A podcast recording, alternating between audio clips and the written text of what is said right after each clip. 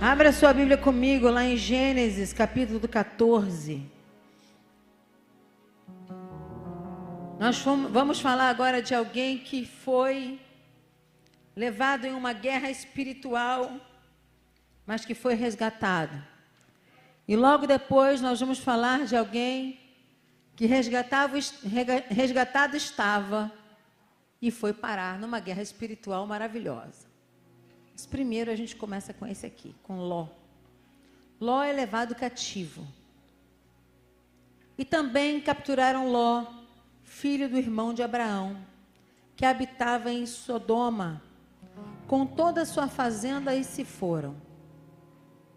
Então veio um que conseguiu escapar e encontrou Abraão, o hebreu, o qual habitava junto dos carvalhais em Manre. O amorreu irmão do Escol, irmão de Abner, de Aner, eles eram confederados de Abraão. Ouvindo, pois, Abraão que o seu irmão estava preso, armou os seus criados nascidos em sua casa, trezentos e dezoito, e os perseguiu até Dan, e dividiu-se contra eles de noite, ele e os seus criados, e os feriu, perseguindo-os até Obá que fica à esquerda de Damasco. E tornou a trazer todos os seus bens e também a Ló, seu irmão, com os bens e também as mulheres com todo o povo. Quantos podem dizer glória a Deus? Aleluia! Diga comigo, Ló foi resgatado de uma batalha que não era dele. Cinco reis brigavam contra quatro reis, e Ló estava no lugar errado, com a pessoa errada, e foi levado. Mas quando foi levado, um conseguiu fugir. E sempre Deus prepara o escape, a recompensa, para nos buscar no mais profundo abismo, no monturo, no impossível, no momento da perseguição, no momento da dor, no momento em que estamos sendo levados cativos em nossas mentes, nossos corações, o Senhor escapa. Um, Deus deixa escapar um, que vai avisar o resto da tropa. E o resto da tropa está preparada para ir buscar um que seja uma família. Quero dizer para você que se o Senhor te usar para buscar um, você já ganhou a batalha. Se uma pessoa for resgatada através da sua vida, se uma pessoa da sua família conseguir escapar dessa guerra, eu quero dizer que os demais virão com ele. A fazenda voltará. Tudo aquilo que foi roubado junto com esse um voltará, porque santo é o Senhor para revelar aqueles que são bons de guerra para entrarem no esconderijo do Altíssimo e na sombra do Onipotente. Eu quero dizer para você que essas pessoas são a tipologia da vinda de Cristo até a terra, porque nós estávamos presos numa batalha que não era nossa. Nós estávamos recolhidos, levados em cativo, em cativeiro, cativos daqueles que não não nos eram irmãos, não nos eram amigos, cativos daqueles que nos pediam canções, como lá em Salmos diz, nos pediam canções enquanto pendurávamos as nossas harpas no salgueiro, enquanto desistíamos daquilo que fomos chamados para fazer. Nós antes éramos cativos, mas aprove a Deus mandar um para nos buscar lá no profundo dos mares, lá no ventre do peixe, lá no céu, era o que nós merecíamos, mas o Deus Todo-Poderoso, aquele que está sobre toda a terra, aquele que está sobre todos os anjos, ele enviou seu filho. Ele enviou primeiro o seu missionário para contar para ele o Espírito Santo. E o Espírito Santo insistiu sobre uma terra sem forma e vazia. Está lá em Gênesis capítulo 1. O primeiro que escapou para dizer: Olha, Deus Pai, está na hora de fazer tudo. Está na hora do filho descer. Está na hora dele vir resgatar a humanidade. Está na hora de fazer aquilo que o Senhor sonhou. E Deus, de todo bom grado, enviou o seu único filho para arrebentar com as cadeias que prendiam a você, Ló, para arrebentar com as cadeias que prendiam a você, família inteira, para arrebentar com as cadeias daqueles que não podiam ver nem andar, muito menos compreender o mundo espiritual. Gente, isso aqui é uma aula de batalha espiritual, porque eram cinco reis contra quatro reis e uma família no meio que estava em desobediência, apesar de poder escolher para que lado ia. Abraão, quando escolheu quando foi escolher o lado, quando Abraão e Ló foram se separar, eles se separaram geograficamente, mas não se separaram em seus corações. Eu quero dizer que normalmente uma pessoa vai para um lado, a outra vai para o outro. Você pode ver que Ló estava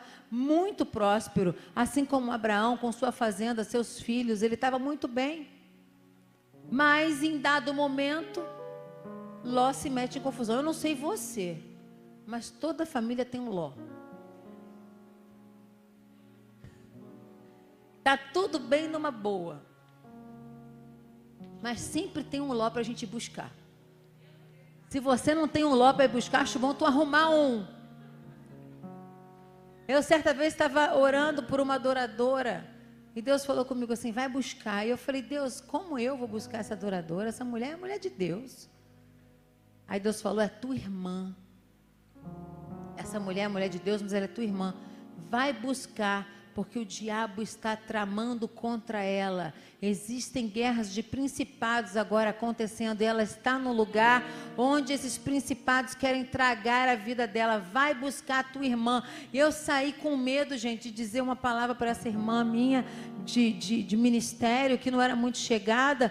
Eu com medo de falar com ela, mas Deus me deu esse texto. Eu bati o joelho no chão e falei: Olha, o Senhor está me mandando isso, o Senhor está me mandando ir, eu vou. E se eu for eu não, e ela brigar comigo, eu vou achar que o Senhor mesmo é que mandou. E eu vou embora e eu vou deixar ela com essa palavra, porque o sangue dela vai estar livre da minha mão. E eu saí marchando, gente. Falei, quem sou eu para ser Abraão, né? Não tem essa hora que a gente olha para alguém e pensa assim, quem sou eu para ser Abraão? Para dar uma palavra para uma mulher de Deus dessa? Mas olha, não fecha a boca não. Às vezes Deus quer te usar como Abraão. Porque às vezes aquela pessoa que está também com suas riquezas, também com seu ministério, também bem sucedido, está precisando de ajuda naquela hora. Uma palavra muda tudo. Quando Abraão se levantou, levantaram-se os 318 para ir com ele. Ele junta seus servos e fala: Meu primo Ló está preso. Quando ele falou isso, botou todo mundo uma faca no dente. Quê? Hã? Aonde? Preso. Está preso, prisioneiro de guerra. E um homem com uma boa reputação levanta 318 para andar com ele.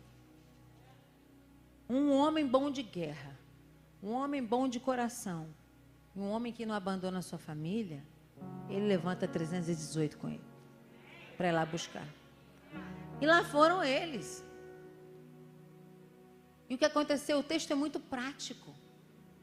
O texto é muito objetivo. Ele diz: Então, Abraão voltou com Ló, sua fazenda e seus bens. Ok, a batalha foi vencida aqui embaixo. Mas eu quero dizer para você que existe uma outra batalha para ser vencida lá em cima.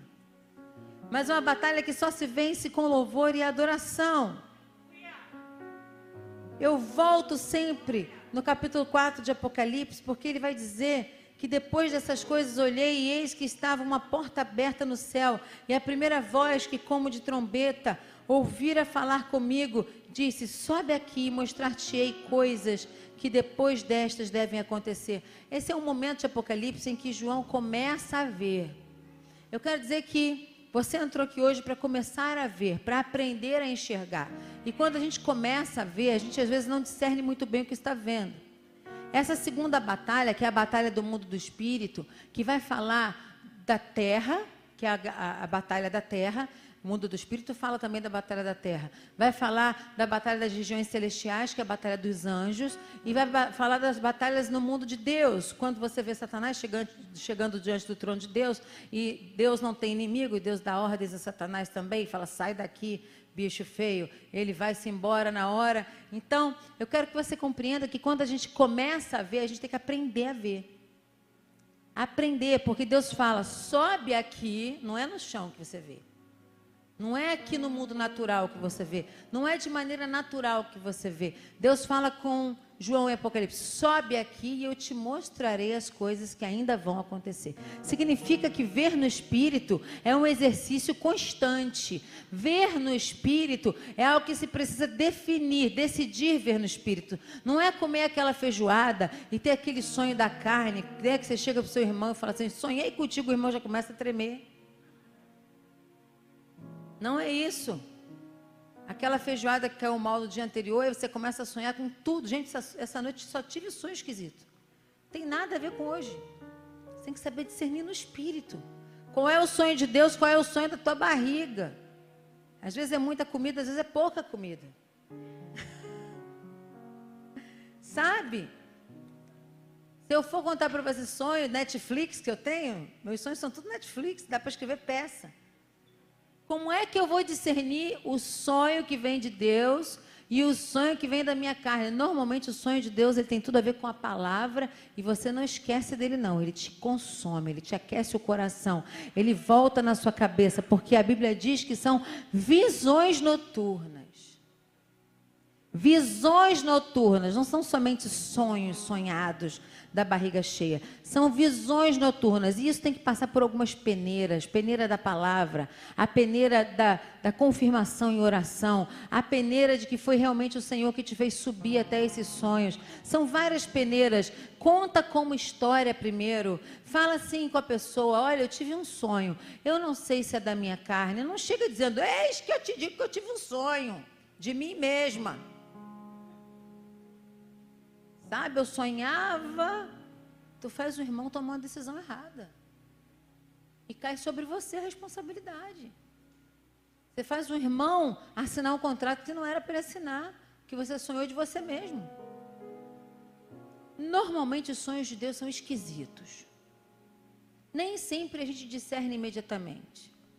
Arruma alguém para ser o seu depósito de sonhos, porque você contando normalmente discerne um amigo de oração, uma amiga de oração, para orar com você sobre aquilo. Você fala, eu tive um sonho, não diz nem com quem é. Aí conta o sonho para essa amiga de oração e na hora que você está contando o sonho, você discerne por que você está falando aquilo. Não é assim? Sabe qual é o nome disso? É aprender a ver. Hoje você está aprendendo a ver. A palavra é sobre aprender a ver. Tem a ver com o dom de discernimento. Uma vez eu tive um sonho. Eu falei, gente, é, esse sonho é de mim mesmo, essa é da minha carne. Eu tenho certeza que eu sonho da minha carne. E fui orar. Isso não pode estar acontecendo, não. Aí bati o joelho no chão, chego no shopping, conto a pessoa do sonho. Falei, ah, é da minha carne isso, só pode ser. Mas, just in case, eu vou perguntar se esse irmão quer uma oração. E aí eu comecei, irmão, que bom que eu te encontrei. Eu estava orando essa noite pelo Senhor. Sabe como é que é? Eu tive um sonho, mas olha, joga no embornal furado, porque foi uma coincidência a gente se encontrar. Ele falou, mas ora mesmo por mim, que eu estou passando uma situação aí com os bois. Eu falei, hã? Com os bois? então, já que é uma situação com os bois, eu vou orar e eu vou falar com você o que eu vi. Eu vi o senhor pegando um avião aqui, indo para um lugar que tinha muito boi. Mas olha, vê se faz sentido isso para você. E o senhor chegava lá, tinha um homem mau. Esse homem era muito mau. Pense, gente. Dando uma coisa dessa. E esse homem queria o mal do senhor. Mas o senhor saía vitorioso. E é só até aqui que eu posso contar. Esse homem tinha feito um investimento em boi. Eu não sabia. O homem estava sendo enganado. Eu não sabia. Ele fez uma ligação, pegou um avião e foi parar onde os bois estavam. Os bois não existiam. Se eu não venço medo e não vou discernir e não vou bater o joelho no chão, esse irmão ia perder os bois. Deus ia usar outro vaso, que Deus é assim. Deus não precisa de mim para isso. Se eu não entrego, se eu fico com medo, Deus ia usar outro vaso. Não tem problema. Mas eu tive discernimento de orar, subir, assim como acabei de ver em Apocalipse, e salvar meu irmão, gente. Porque o meu irmão estava fazendo o quê? Passando por uma batalha espiritual. Ele ia perder todo o investimento dele, todo o dinheiro da família dele, a fazenda dele, ele ia perder. Tudo que ele tinha, ele ia perder no investimento em bois, que era mentira, os bois não existiam. Sabe aquelas coisas, os investimentos que estão acontecendo por aí? Que deixa, deixa quieto.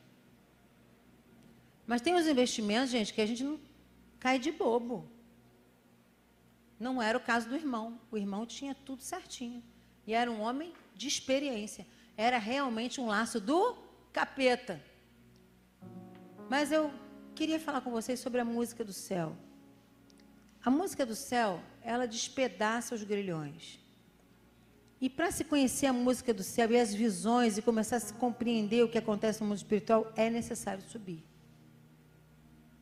Eu queria entrar nisso com vocês, porque mais tarde nós vamos ter a Audacélia daqui, ah, daqui a pouquinho. A Audacélia vai estar com a gente. E a Audacélia foi e sempre será uma grande professora sobre música do céu. Foi ela que me ensinou subir. Subir na adoração, subir no jejum, subir na adoração com a igreja, porque normalmente a igreja começa no átrio e ela nos ensinou tabernáculo para a adoração. Olha que coisa linda. Ela me ensinou descer para ir buscar alguém na adoração. Olha o que, que a gente está falando agora de manhã. Ela me ensinou subir para ouvir a Deus durante a adoração, no momento da adoração. Ela sempre explicou para a gente, Fernanda, ou o pessoal da, da, da classe, existe o átrio santo, santíssimo. Durante a adoração, nós temos que passar por esses três tempos, porque Jesus já abriu o caminho para nós. Então, ela dizia: sobe para o Santíssimo. E dizer, como alguém pode subir para o Santíssimo? Subir para o Santíssimo, o que é subir para o Santíssimo? Era um termo. Entra. A gente, depois a gente dizia assim, entra no Santíssimo. A gente dizia assim, entra. Entra. Olha, você não entrou ainda. Eu mandava um bilhetinho para o outro na igreja. Você não entrou ainda. Que era para trazer a igreja para entrar mesmo, sabe? Na adoração. Então, às vezes, você tem que buscar teu irmão que arrumou uma confusão que naquele dia ele não está ligado. Mas na adoração, o ministro de adoração, ele tem que aprender a levar a igreja a entrar na presença de Deus de uma maneira sobrenatural, subir e ver. Isso significa que eu tenho que falar menos e cantar mais e adorar mais. Se eu tiver que falar, eu tenho que falar em cima dos solos, em cima das introduções. Você viu que eu falei para eles aqui? Volta, volta ao ar, vocês não tinham entrado ainda. Então eu cantei de novo até que vocês compreendessem a palavra. Volta ao ar significa volta ao começo da canção. Então ele está ligado em mim ali porque eu preciso que você entre. Eu não preciso só que você escute. Eu preciso que você suba. Então eu subi aqui para te resgatar de uma batalha que você já entrou batalhando, veio da rua para poder você ver, subir com Deus e subindo com Deus consiga adorar. Porque adorar não é cantar. Adorar é entrar. Vocês já estão entendendo a gíria? Já estão entendendo o jeitinho da gente falar? Entra. Sobe. E às vezes eu olho para o irmão e digo: sobe. Às vezes um irmão vem e me cutuca e fala: sobe, você está muito embaixo. Eu não estou falando só do momento da adoração, não. Na vida, no dia a dia, tem hora que você tem que subir. Queridos, eu estava atravessando uma fronteira para a África, para o continente africano, para um dos países, e toda a minha banda ficou presa na fronteira.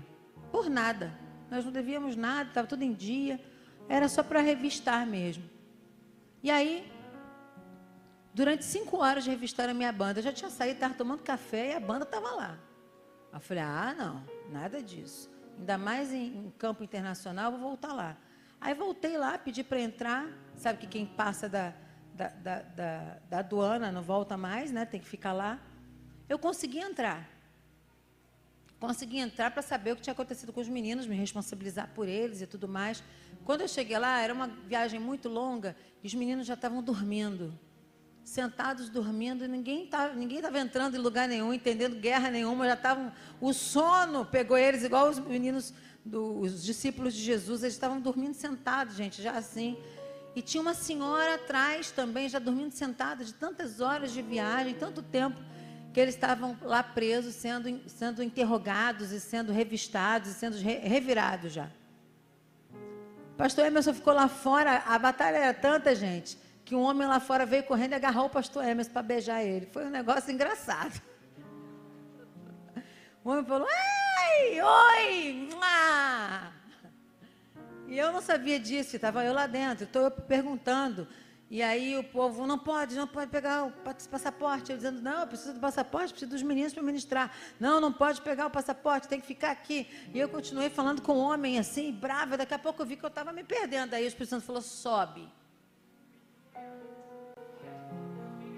Aí quando o Espírito Santo falou, sobe, eu, aleluia, fui ficando cheiona. Subi, entrei. Agora você já entendeu o que é subir e entrar, né? Subi, entrei. Quando eu olhei, tinha uma senhora, mas ela estava já em tempo de bater no oficial da alfândega. Aí quando eu vi aquela irmã, eu segurei ela pelo ombro e falei assim: Irmã, a senhora é crente? Ela falou: Crente lavada no sangue de Jesus. Eu falei: A senhora fala em língua estranha? Ela disse: Eu falo. Então a senhora sobe agora e começa a orar em língua, senão a senhora vai ser presa ela. É verdade. Aleluia, aleluia. Aí começou eu. Aleluia. Eu batendo nos músicos. Aleluia. Ai, glória. Sobe, gente. Sobe. Aí os músicos. Aleluia. Virou um culto, gente. Aqui, todo mundo lá preso. Aleluia. Glória. Da baixara canta. E a irmã. Todo mundo preso. Na alfândega. Aí vem um oficial lá de dentro com meu passaporte falou assim: Você? Eu falei: Senhor, passaporte é documento que não se pode reter. Ou o senhor me prende, olha a pessoa, no espírito. Ou o senhor me prende, ou o senhor me devolve o passaporte. Eu tenho duas opções. Ah, eu? Quem fala uma coisa dessa em sã consciência, gente? Ó, me prende ou me devolve. Isso não tem motivo para me prender, mas assim, de boa com o irmão. Oh, gente, eu estava lá na glória. Eu não estava aqui na terra, não. Eu estava sabendo que Jesus estava vindo com, com um exército me buscar, sabe?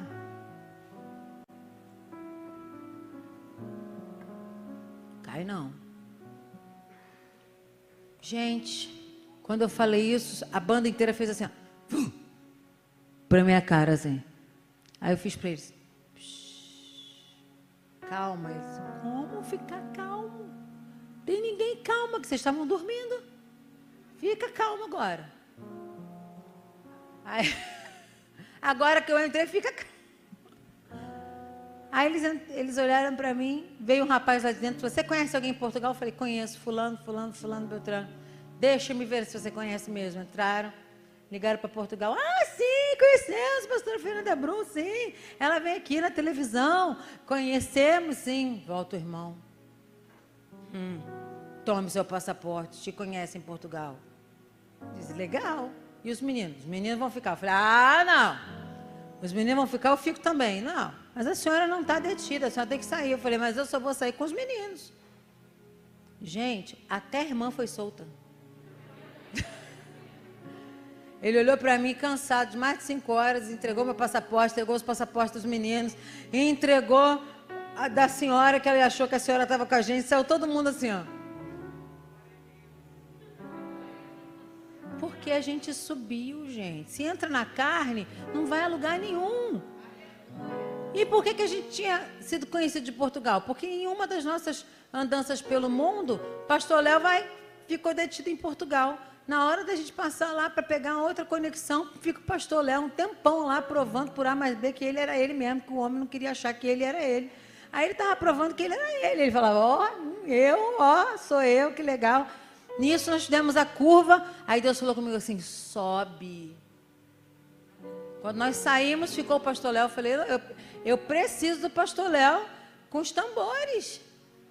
Aí a banda, mais uma vez dormindo, foi-se embora, ficou só eu na curva. Eu comecei. Tum, tum, tum, tum, tum, tum, tum, tum, tum, tum, tum, tum. Solta o pastoréu. Rabacatara, solta ele. Imagina a câmera do policial federal me vendo fazer isso.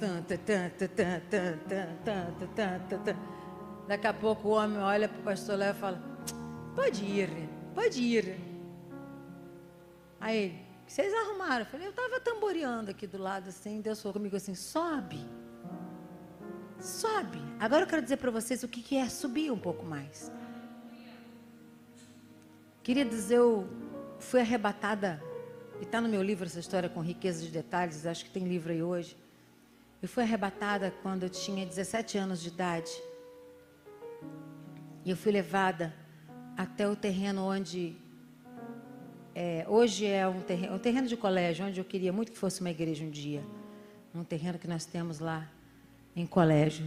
A família tem. Foi onde nós trabalhamos, onde minha avó orava aonde nós fomos criados. E havia uma situação para remir aquela área toda. Deus me mandou remir aquela área, ungir, orar e consagrar aquele local. Por algum motivo, nós fomos orar perto de gravar apenas um toque, lembra, pastora? Mas antes disso, eu tinha sido levada em oração, no momento em que meu pai, em uma situação muito difícil da vida, pensava em suicídio. Eu tive um sonho em que eu varria a farda dele e peguei as minhas meninas, varri a farda dele suja de sangue, limpava. E eu falei, não é possível, tem alguma coisa estranha acontecendo. E eu saí com as meninas, nós íamos para um retiro, fui dirigindo até a casa do meu pai. Meu pai estava muito deprimido, eu dei a palavra a ele. Depois nós fomos a colégio orar nesse terreno. Tudo sonho, gente, sonho. Tudo gente lá no céu, subindo, subindo, ouvindo do Senhor. Chegamos lá, meu pai ficou cheio do Espírito Santo, desistiu de tudo que estava pensando de mal para si mesmo e Deus o restaurou em língua estranha. Foi lindo, foi um trabalho maravilhoso. E depois nós fomos para colégio. E em colégio nós começamos a adorar, gente. Quando nós começamos a adorar, nós fomos arrebatadas. Eu, a Carlona tocava violão, caiu numa mesa assim, tocando violão e começou a pegar umas notas musicais no ar assim, sem base bíblica para isso tem, gente. Se um monte de coisa aconteceu na Bíblia com João, com outros apóstolos que subiram até uh, o trono de Deus, eu posso ir também, porque eu subo mesmo. Jesus me pega e eu subo, e tem coisa que eu vejo, tem coisa que é da minha carne, eu deixo para lá. Mas quando eu sei que é do Senhor, eu conto para vocês. E ali estava a Carlona fazendo assim, e depois eu perguntei para ela, por que você estava fazendo assim com a mão? Porque eu estava pulando no meu espírito diante do Senhor e pegando notas musicais. Eu estava ouvindo músicas do céu. E eu disse, meu Deus do céu, eu também vi músicas do céu. Eu vi anjos entrando aqui perto dessa mangueira e a mangueira se abria. Está no meu livro essa foto. E milhares de anjos começaram a descer. Eu não conseguia contar esses anjos. E nós estávamos adorando, adorando, adorando, adorando e cantando. Oh, oh, oh oh, oh, oh.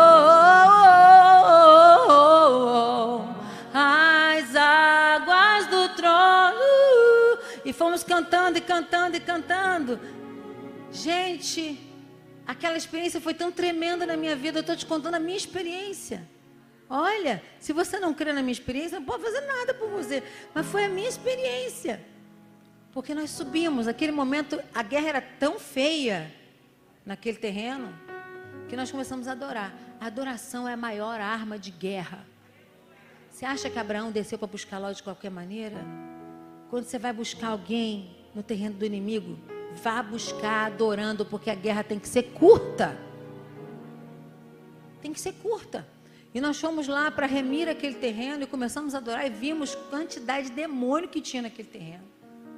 Demônios que apareciam para a gente em visão, demônios que apareciam para a gente através de pessoas, coisas terríveis que você já deve ter visto em algum lugar, já deve ter ouvido falar, mas quando nós começamos a adorar, os anjos foram entrando naquele terreno, foram entrando no terreno, os demônios foram saindo pela galeria do, do rio, sabe, numa parte onde tinha esgoto, os demônios foram para o esgoto, foram saindo, e os anjos tomaram todo aquele terreno e começaram a cantar. Oh, oh, oh, comigo, junto com todo mundo, era um coral cantando junto a mesma canção. Eu quero dizer para você que quando uma canção vem do céu de verdade, quando uma canção vem da veia da eternidade, os anjos cantam, os principados e potestades da parte do Senhor cantam com a gente. E aí o ambiente é tomado, aí a guerra é vencida pela adoração. Os seres celestiais, os seres angelicais, eles não suportam, eles vêm por causa da presença do Espírito Santo Santo. E eles começam a adorar. E a mesma coisa acontece com os demônios. Eles têm que sair correndo. Eles têm que fugir da presença de Deus. Porque não está só você, não. Está você e a quantidade de anjos que você manifesta ao redor. No sentido de ah, faz acontecer, faz mover, faz andar. Porque você arruma muita confusão no inferno. Quanto mais confusão você arruma no inferno, mais anjos você tem ao seu redor. É só você fazer a conta da terça parte que caiu. Quantos ficam para você? Preste atenção. Eu via anjos com pistos. Sabe aqueles pistões? E o lugar de apertar nos pistões, assim, eram pedras preciosas. Eu vi instrumentos que não tem na terra, instrumentos de percussão, instrumentos de cordas, coisas que eu nunca vi na vida, tambores, tudo era de ouro, tudo era com pedra preciosa. Deus gosta de umas coisas, era tudo entalhado assim, tudo marcadinho, tudo feito à mão, tudo muito bem feito. Deus gosta de capricho, sabe? No sentido das coisas arrumadas. Deus gosta daquilo que é arrumado. Deus gosta daquilo que é limpo. Deus gosta de fazer as coisas muito bem feitinhas. Deus tem detalhe para tudo. Aqueles instrumentos eram tão detalhados, aqueles anjos eram de uma categoria tão especial que eu quero dizer para você: nós fomos criados acima dos anjos. Você arrebenta, você é imagem e semelhança do Deus Altíssimo. Você é lindão, você é lindona. Você tem que se arrumar para você mesmo e dizer: hoje eu vou arrasar. Sabe por quê? Porque eu sou imagem e semelhança do Altíssimo. Eu vou passar por guerra, eu vou ter que descer para buscar alguém, mas eu vou rápido, porque eu sou um adorador. Eu não posso ficar muito tempo metido em guerra dos outros, não. Eu vou, mas eu volto. E eu volto correndo, porque eu sou um adorador. E eu venço as minhas batalhas adorando com a música do céu.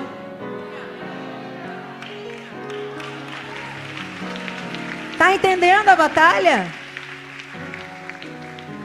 Irmã, sobe. Porque quando a gente sobe aí é que a gente desce. Qual é o mistério de subir?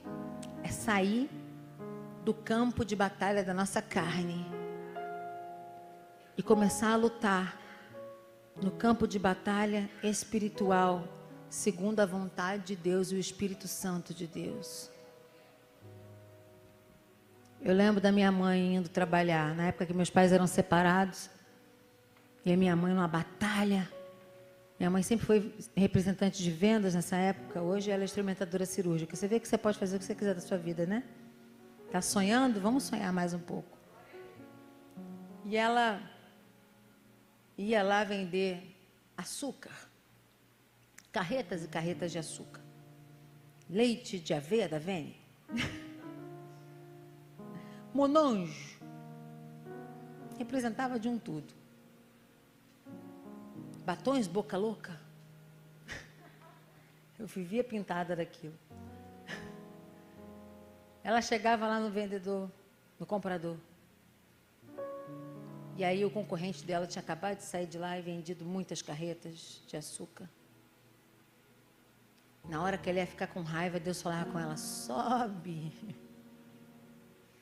Vai lá para o teu quarto e bate o joelho no chão. Ela voltava em casa, eu lembro que era na hora do almoço, aquela hora da escola, a hora que vai comer, a hora que encontra uma na outra, a gente encontrava assim, tchum, passava uma pela outra, eu indo para a escola, ela vindo almoçar.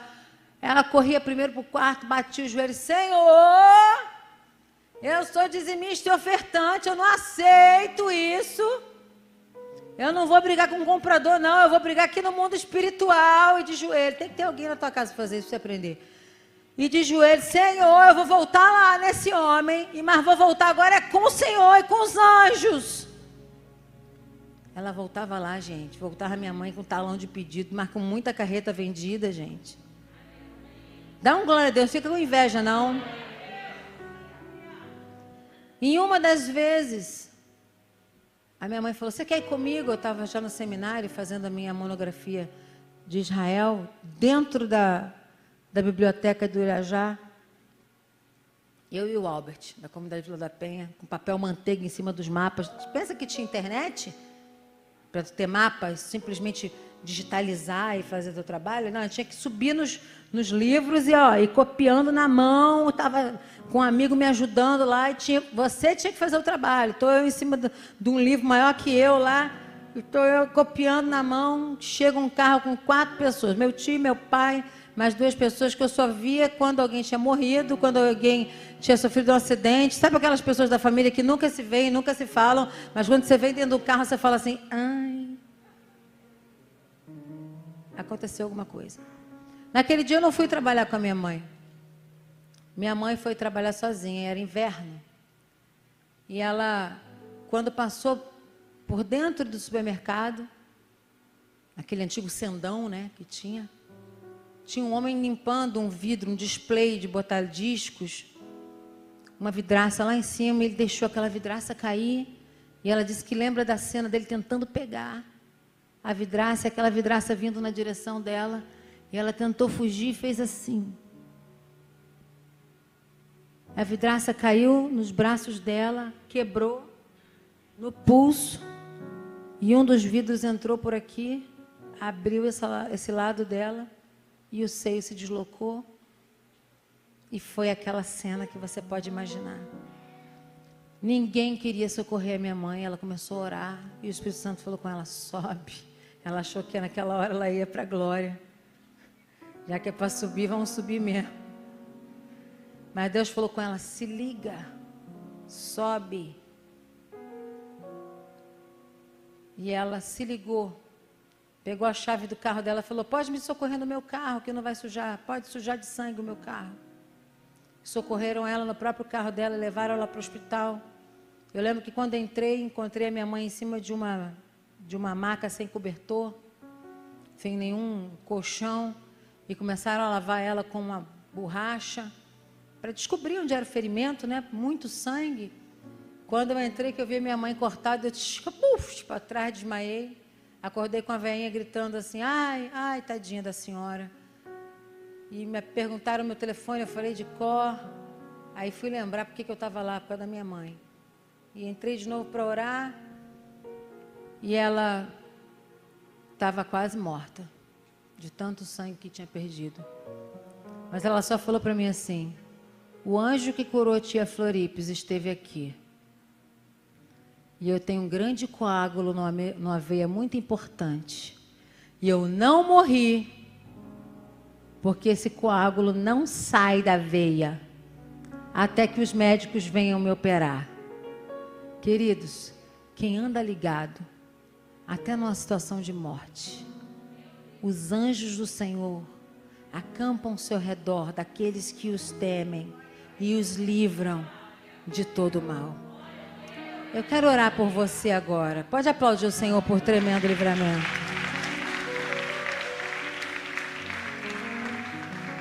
Se tivesse que ir na vontade de Deus, ela tinha ido. Mas ou pessoa imorrível. É a minha mãe. Meu pai é outro, Highlander. A gente não deixa eles morrerem, não, a gente ora. Meu pai já caiu duas vezes morto na minha frente, chamei ele de volta. Morto mesmo, não estou brincando, não, não foi desmaiado, não. Morto. Eu chamei ele de volta pela fé. Não sou eu que faço, gente, é Jesus que faz. Está no meu livro, se você quiser saber os detalhes. Mas só para a tua fé ficar um pouquinho mais aguçada. Eu tinha 17 anos e fiz a minha primeira viagem missionária, onde eu conheci pastor Emerson, esse homem lindo que está ali agora na transmissão, falando com Gabriel. Elas estão lá fazendo a transmissão adequadamente. Viajei, foi onde conheci a Extra, a Lislane, está no livro também. E meu pai tomou um cafezinho, ele tinha um problema, ele tem um problema desde que bateu o carro, uma, uma, uma Kombi, e ele tomou um café, teve um pico de pressão, caiu para trás, morto. Os pastores oraram, eu estava no seminário ainda, os pastores mais fortes que você imaginar, que para mim eram os professores mais tremendos, mais consagrados, eles oraram, começaram a orar no meu pai, chamar meu pai de volta, chamar meu pai de volta. Gente, o homem não voltava não. Arrotou, sabe aquela, foi morrendo, morrendo, morrido mesmo. De repente, eu me lembrei de uma apostila que eu tinha lido da Faunice Milhomes, Como Ressuscitar Mortos. Vê se alguém estuda uma, uma, uma apostila, Como Ressuscitar Mortos. Você acha que eu achei que alguma vez na vida eu ia usar essa apostila, gente? todo mundo orando e sai demônio, sai demônio, sai demônio. E eu falei, gente, isso não é demônio, não. Meu pai está morto. Aí eu entrei no meio dos homens lá. Pensa que eu cheguei assim, Senhor, agora, nessa autoridade tremenda de mim mesma, quando tu vê uma pessoa mortinha da Silva na sua frente, tu fica desse tamaninho e sobe escondidinho no Senhor. Eu falei, Jesus, me esconde. Jesus, eu subo agora para o trono da glória, me esconde. Eu vou fazer o que eu aprendi com a tua serva. Botei minha mão no meio dos pastores, mas quietinha, falei baixinho perto do ouvido do meu pai. Espírito de morte, sai dele agora em nome de Jesus. Aí fiquei abusada. Quando falei isso, falei: Nélio, volta aqui agora em nome de Jesus. Aí ele acordou. Aí eu fiquei brava. Aleluia, mandei um aleluia já brava assim. Aleluia! Mas não estava pronto ainda. Pegaram meu pai, levaram meu pai, botaram no chuveiro, trocaram a roupa dele, porque ele tinha, né? Morrido. A gente morre e faz umas coisas estranhas. Aí, a gente não, nem vocês nem eu. A gente não morre. Meu pai que morreu aquele dia. Aí, levaram ele para o hospital de Curitiba. Eu lembro até hoje. E corre, crente faz tardalhaço, né, gente? Fala sério. E corre com meu pai na cadeira de roda. Aleluia! Glória a Deus, meu pai. Chora, Não falava uma palavra em português. Meu irmão, desviado, amasiado, longe da igreja, morre na minha frente, a gente chama de volta, dá volta falando em línguas, olha só. Aí peguei, levando ele, a gente levando ele, lá, lá, lá, os médicos olhando, aquele povo olhando, e, e os, os, pastores em volta, tudo no sapatinho com ele, já aquela coisa maravilhosa. Gente, não é todo dia que a gente vê um, um morto ressuscitar, não, vamos dar glória. O médico pegou meu pai, foi ver a pressão, agora não sei se estava alta, se estava baixa, só sei que ele gritou: enfermeira, esse homem não está vivo, traz um remédio tal. Não sei se foi isordil sublingual, agora não lembro mais. Se foi isordil, porque estava alto, né? Se não agora não sei mais. Mas falou, tem muitos anos. Traz um remédio tal que esse homem não está vivo. Falei, tá sim, olha lá, tá vivinho. Tá até falando em línguas, tá vivo. Tá até crente, ó. Tá, ó, se com Deus. Está até subido, né? Ele subiu.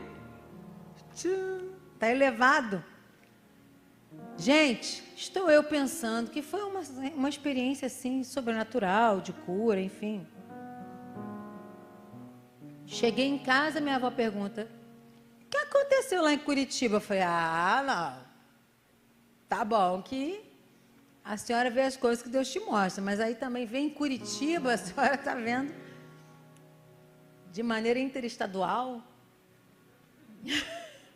É, ver aqui eu estava acostumada, mas a senhora vê lá. Aí ela falou, Fernanda, o Espírito Santo está em todo lugar. O que, que aconteceu em Curitiba? Eu contei que meu pai estava assim, caiu para trás, o que eu orei. Ela falou, eu estava em espírito quando eu vi. falei, como assim a senhora estava em espírito? Eu bati o meu joelho para orar uma e pouca da tarde e deitei. E o Senhor me tomou pelo espírito, eu fui até uma sala. Nessa sala eu vi um cemitério. Nesse cemitério tinham demônios empurrando seu pai dentro de, de covas. Ele caía para lá, caía para cá, dentro das covas e saía dessas covas e entrava numa outra, entrava numa outra, entrava numa outra. Quando de repente alguém chamou ele pelo nome dele: Nélio, volta aqui em nome de Jesus. Eu falei: Eita Deus, que medo. E ele caiu no corpo dele de volta numa sala e disse a cor do tapete, disse a cor do sofá, disse quem estava em volta. Falei, é, vó, foi isso que aconteceu. Tudo isso que a senhora viu foi o que aconteceu. E realmente meu pai estava morto e Jesus trouxe ele de volta.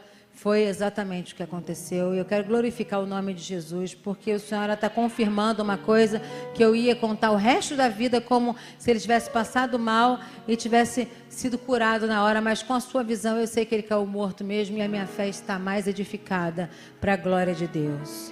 Gente, isso não é a história da carochinha. Vamos ficar de pé agora, porque eu quero te conectar, eu quero que você suba agora Eu quero que você saiba que essa batalha que você está guerreando não é uma batalha que você vai ganhar na tua carne. Essa batalha que você está guerreando é uma batalha que você vai ganhar no espírito, no louvor e na adoração. É uma batalha que você vai ganhar na adoração. Os anjos de Deus vão vir adorar com você e você vai saber como batalhar nessa área, nem que você tenha que buscar um ló. Toda a riqueza que virá com esse um ló, você vai conhecer, porque o Senhor Jesus é aquele que te liga, que te aproxima, que te dá armamento, que te dá toda a armadura de Deus para entrar em áreas desconhecidas e lutar até mesmo com espíritos malignos que você nunca viu. Vocês estão entendendo que a gente está falando de coisas sobrenaturais? Quero orar por você agora. Coloque a mão no seu coração. Senhor, nós contamos muitas experiências hoje e lemos Sua palavra. Se tem alguém aqui que está preso como Ló, em nome de Jesus agora, eu levanto a minha voz contra esses espíritos malignos e digo: solta, em nome de Jesus de Nazaré, aquele que morreu e ressuscitou em carne e que está sentado à direita do Pai, eu digo: solta essa irmã, solta esse irmão que pode estar preso como Ló agora, não te pertence. Arrebenta agora esses grilhões das mãos, dá teu grito de derrota e sai. Em nome de Jesus, não tem Ló preso, não tem finanças presas, não tem saúde presa. Em nome de Jesus, sai enfermidade e espírito maligno de aprisionamento, em nome de Jesus. Dada, dada essa ordem, eu digo que a mente seja liberta. Eu digo que o coração seja liberto. Todo o corpo seja visitado pelo poder do Espírito Santo agora. Porque a casa, uma vez limpa, não pode ficar vazia. Porque se ficar vazia, sete demônios piores voltam. Então agora que a casa está limpa, que os demônios fugiram, que Ló foi resgatado, vamos subir. Vamos subir à presença do Altíssimo. No Monte Santo, na cidade do nosso Deus, onde os rios são embocados em um só, desembocam em um só. Esse rio cujas águas alegram a cidade do Altíssimo, a sua morada.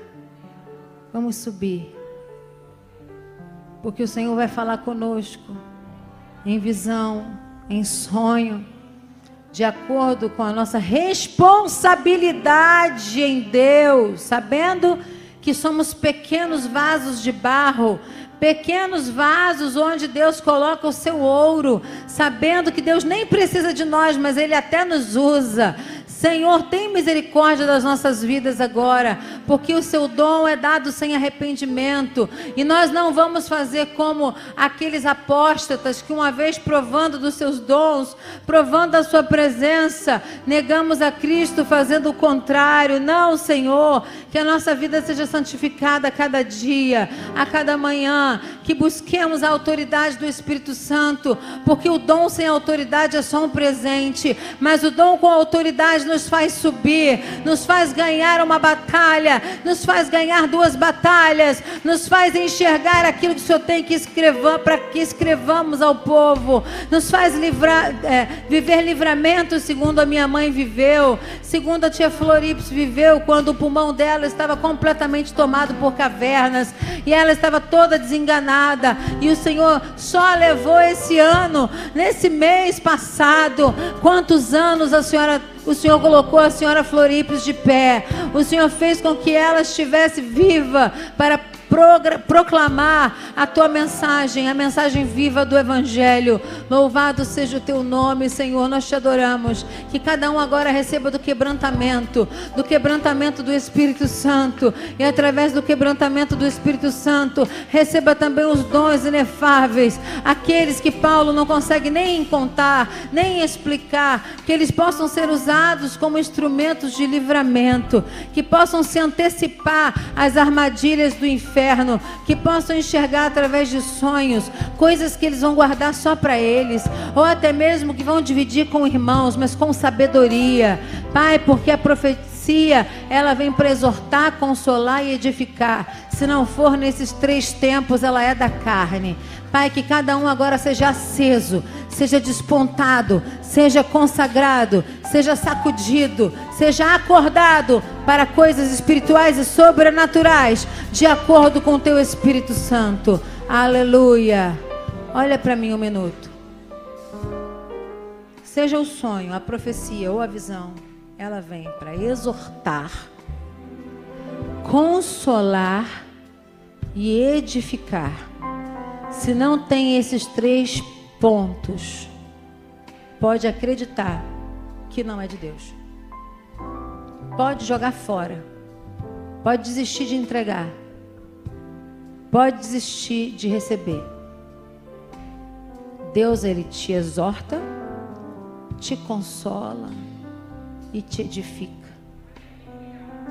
Então, todo espírito que não confessa que Jesus subiu em carne não é de Deus.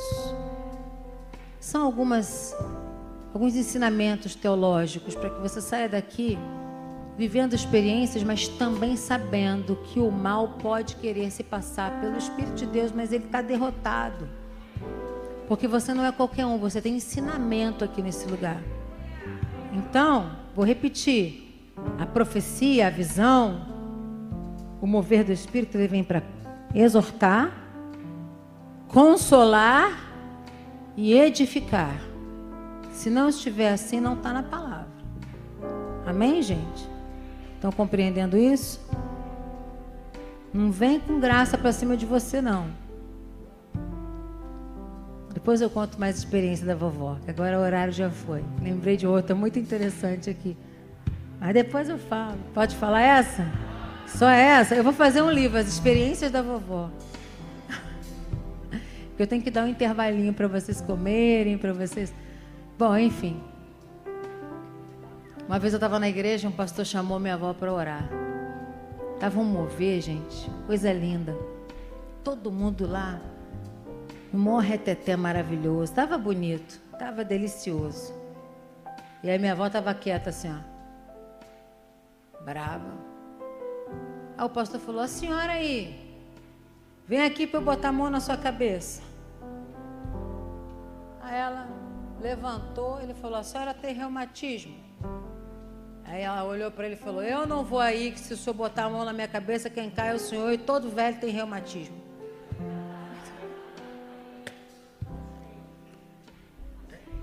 Gente, já aconteceu aqui nessa igreja de alguém falar: Bota a mão na cabeça do seu irmão do lado. Não bota, não. Essa igreja aqui não crê assim. Quem bota a mão na sua cabeça são seus pastores. Tenha temor. A pessoa tá, às vezes está vindo de outra igreja que é assim. Aqui não é assim. Tá bom? Seu Keter, sua cabeça, seu crossmai biná, os dois lados da sua mente, que um fecundando o outro da audade, que é o conhecimento. A gente está indo leve hoje, né? Mas, não, senhor, não, senhora, na sua cabeça só quem põe a mão é o seu pastor, sua pastora, seu líder.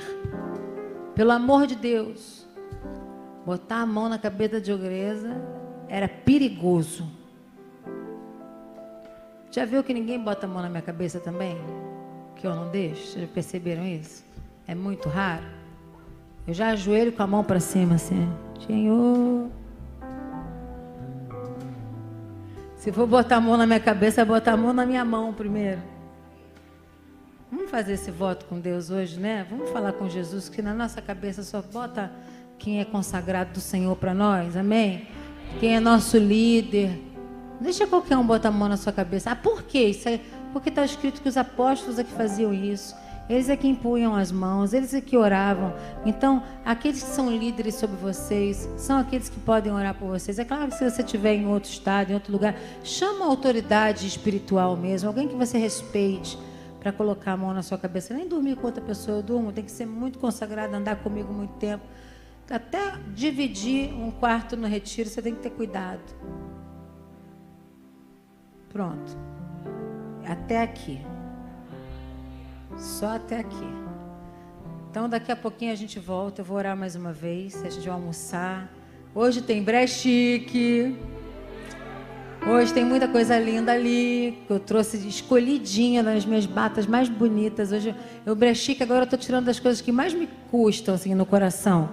As roupas que eu mais gosto, assim. Tem sido para mim um, um exercício de me desapegar daquilo que a gente tem que desapegar mesmo, para que outras pessoas possam também usufruir. Amém? Senhor, eu quero abençoar todos que estão aqui de manhã agora, receberam informação, receberam treinamento, receberam palavra, receberam também experiências. Senhor, que o Senhor venha agora sobre eles e que eles sejam avivados, que eles sejam despertados, que eles sejam destroncados, mesmo como a gente costuma dizer, no sentido de ter tudo aberto para ti e só para ti. Nós fechamos agora, Senhor, a visão espiritual maligna.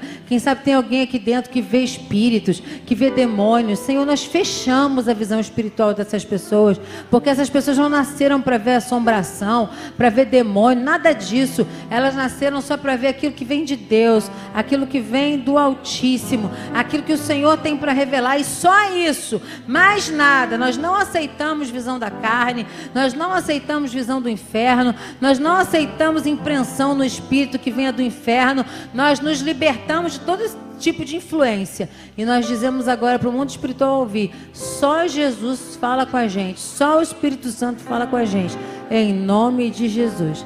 Amém e amém. Tem almoço na cantina. Quem acordou cedo, vou dar um tempinho para você ter comunhão com as suas irmãs, depois almoçar na cantina e daqui a pouco a gente volta com a Alda Célia no segundo tempo. Amém e amém.